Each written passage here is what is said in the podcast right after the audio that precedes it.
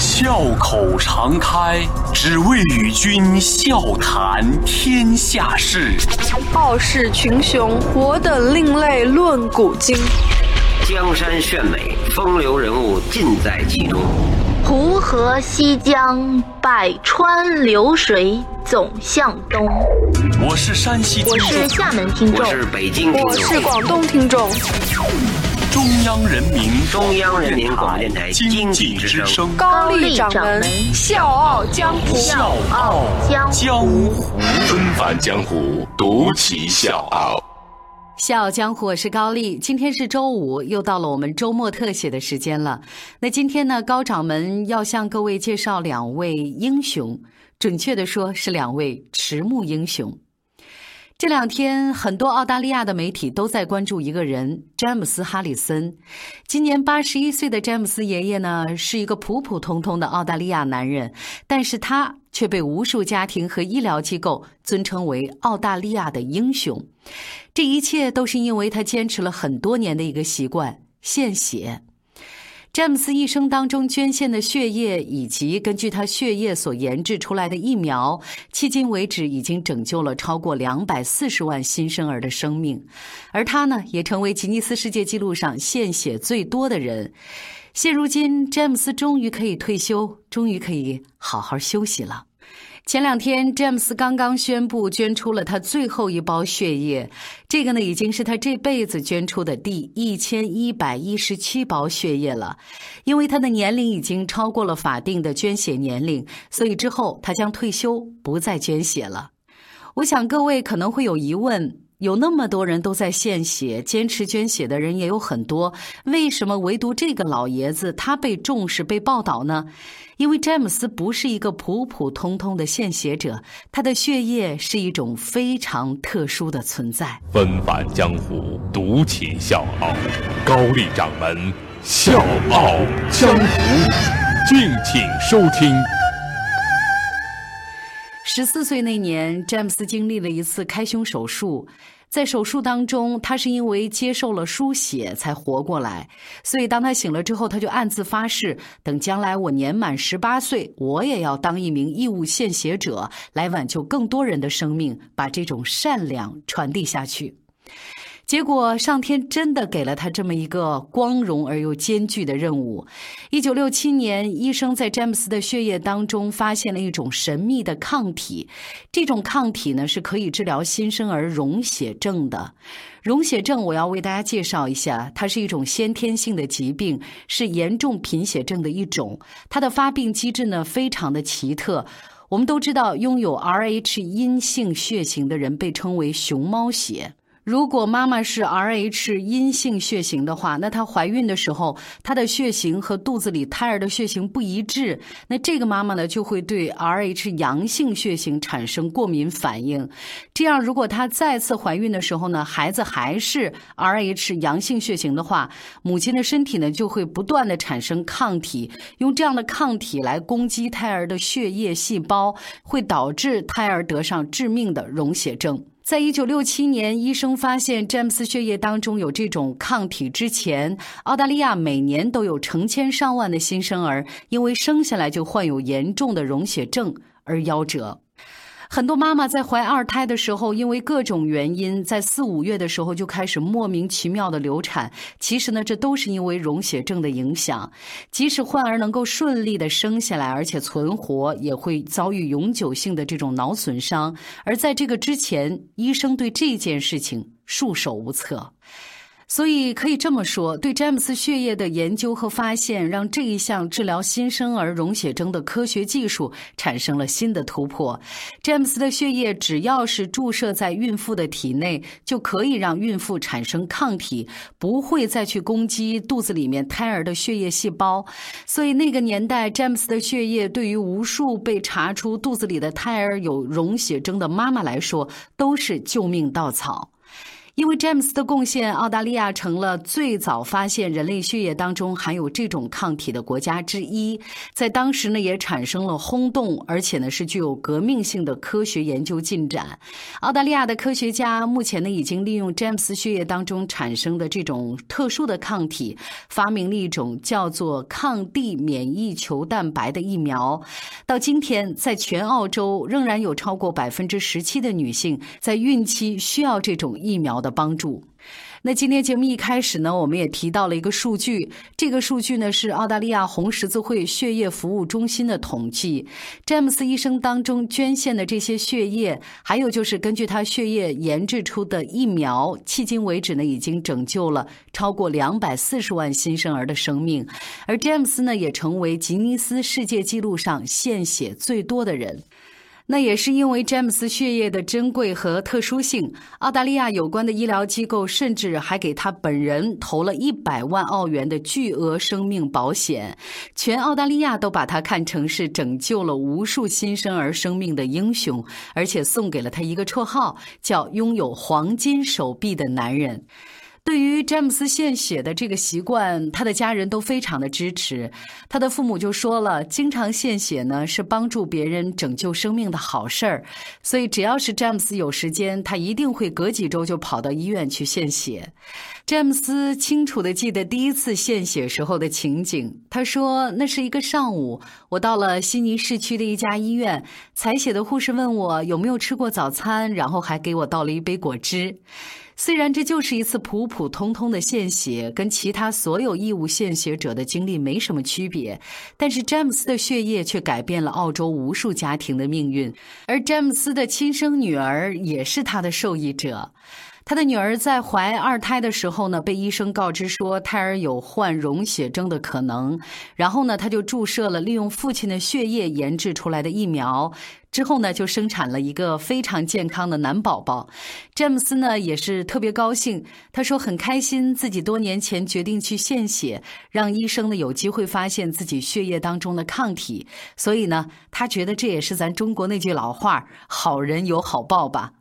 在澳大利亚，拥有和詹姆斯相同血液抗体的人，目前只发现了不到五十个。出生在一九三六年的詹姆斯，现在已经是八十一岁了。六十年的时间以来，他一直保持着经常去献血的习惯。即便是在和他相伴五十多年的妻子去世之后，他也只是缓了几天，然后又跑到医院去献血，因为他知道还有无数的患儿在等着他的血液去救命。对于詹姆斯来说，献血变成了他的一种责任，尤其是在他知道自己的血液当中有这种珍贵的抗体之后，他更是把献血当成了生命的日常。现在已经是八十一岁高龄的詹姆斯，不得不从义务献血的队伍当中光荣退休了。但是他希望和他拥有同样抗体的人能够勇敢地站出来，为这个社会做更多的贡献。如今的詹姆斯也向全社会发起了一项挑战，他希望能够找到跟他相似血型的捐献者，来挑战自己多年来的一个记录，就是一千一百一十七袋捐献的血液的记录。这就是詹姆斯的故事。他一生都在做一件事情，一件拯救无数人性命的事情，所以老爷子是当之无愧的英雄。我是吴伯凡，邀请你在微信公众号搜索“经济之声笑傲江湖”，记得点赞哦。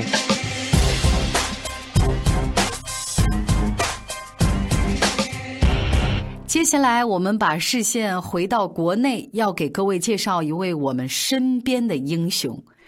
二零一八年五月十四号十点四十分，夏伯渝以六十九岁的年龄成功登顶珠穆朗玛峰。在已经登顶的全球将近两千名的攀登者当中，他并不是年龄最长的那位，但是却被很多人认为是从一九五三年人类首次成功登顶珠峰以来最感动人的一位。为什么大家会这么认为？八千八百四十八米，世界屋脊珠穆朗玛峰的峰顶，一双钢制的假肢深深地插在山岩的积雪上。而我想告诉各位的是，这是夏伯渝第五次挑战登顶珠峰，这一次他终于成功了。而在这成功的背后，有多少难熬的等待和艰辛？其实这一切只有老夏自己知道。一九七五年，二十四岁的夏伯渝第一次随队攀登珠峰，在海拔八千六百米的时候，他的一位藏族队友背包掉到山下面去，物资全部都丢了。夏伯渝呢，就把自己的睡袋让给了瑟瑟发抖的藏族小伙。那天，夏伯渝在零下三十五摄氏度高山缺氧的环境之下睡着了。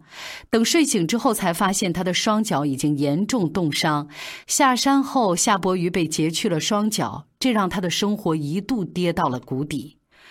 很快可以安装假肢并且重新行走的消息再次点燃了夏伯渝的生命。双腿戴上假肢之后，他每天都锻炼，从来没有间断过。长时间的这种高强度的运动，让他的腿和假肢连接的这个地方磨肿了、磨破了，然后一直在流血。没办法，他只能再次截肢，而且还诱发了淋巴癌、残疾、癌症、手术。我要告诉各位，这一切都没有能击败夏伯渝。他怀抱着自己的梦想，开始了挑战不可能的彪悍人生。二零一四年，六十五岁的夏伯渝再次到了珠峰脚下，但是到了珠峰大本营之后呢，发生了尼泊尔登山史上最严重的山难。最后呢，尼泊尔政府取消了当年所有的登峰计划。二零一五年，夏伯渝再次出发，但是遇到了八点一级的地震，之后发生的雪崩冲击波把帐篷全部都吹跑了，珠峰梦想再次破灭。二零一五年，夏伯渝和一九七五年登山队队员重聚，因为当年他只能在截肢手术之后躺在病床上，在剧痛当中从收音机里面得到队友成功登顶的消息。他的队友们说，夏伯渝的荣誉殿堂是在那座山的山顶，那个荣誉殿堂永远在那儿等着他。夏伯渝听到这个话，百感交集。他说：“我不想让我这一辈子再有遗憾。明年我会再次去登珠峰，这是我一直奋斗的目标，我不会放弃。”二零一六年，夏伯渝第四次尝试登顶珠峰。那一次在出发前，他自信地说：“挑战不可能，我们出发，期待着把不可能变成可能。”但是就在海拔八千七百五十四米的时候，距离他登顶只有九十四米之遥，突如其来的暴风雪阻断了他的冲顶之路。老夏暗下狠心：如果是我自己，即便是死，我也要死在峰顶上，我可以不顾一切。但是人性让老夏不可能不顾一切。那天和夏伯渝一起登珠峰的还有五个夏尔巴向导。老夏想，这些年轻人才二十多岁，他们的职业就是护送登山者到顶峰。他们一个家庭就靠他们这一季的登山所得。我不能因为我的理想罔顾他人的生命，所以最终他做出了艰难的下撤的决定。回来之后，老夏的双腿得了血栓，医生告诉他：“你不能再去登山了。”但是梦想就在九十四米之上的地方，老夏不甘心呢，他也不服输。二零一七年十二月，夏伯渝递交了登山手续，准备第二年的五月向峰顶奋进。没想到，二零一八年新年的这一天，尼泊尔发出禁令，盲人和双腿截肢的残疾人被禁止登山。夏伯渝抱着最后一线希望，决定打官司来争取暂停禁令。三月七号，尼泊尔最高法院暂停了禁令，夏伯渝马不停蹄地奔向了珠峰。四月十二号，夏伯渝团队抵达珠峰大本营。不可否认的是，这确实是他准备最仓促的一次。中国驻尼泊尔大使于洪听说老夏要再一次挑战珠峰，就在大使馆接见了他，并且送上了他的祝福。夏伯渝的儿子夏登平也是在五月四号悄然抵达大本营，在父亲不知情的情况下，在大本营里面躲起来了。这些来自家人朋友的支持和温暖，给夏伯渝的挑战注入了一份力量。终于，五月八号，尼泊尔时间凌晨三点，也就是北京时间的凌晨五点，夏伯渝从珠峰大本营正式出发，准备再次登顶挑战不可能。珠穆朗玛峰的气候多变，一天之内的天气就会翻云覆雨。老夏在登顶过程当中经历了各种极端天气情况的变化，但是他始终保持积极的心态，不畏艰险，勇敢前行。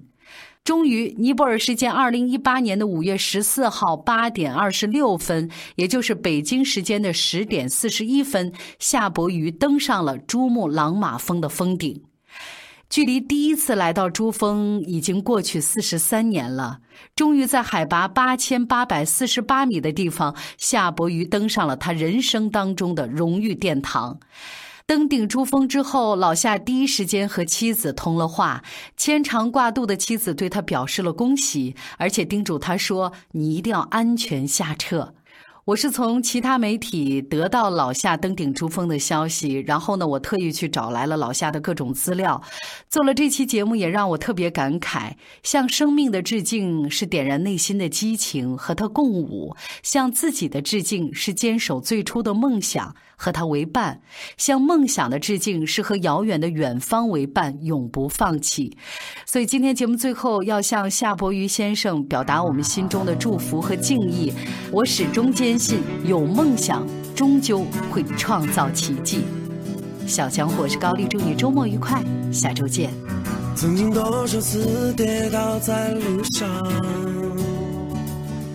曾经多少次折断过翅膀，如今我已不再感到彷徨，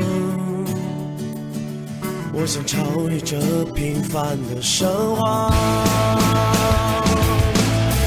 我想要怒放的生命，就是飞翔在辽阔天空，就像穿行在无边的旷野，拥有挣脱一切的力量。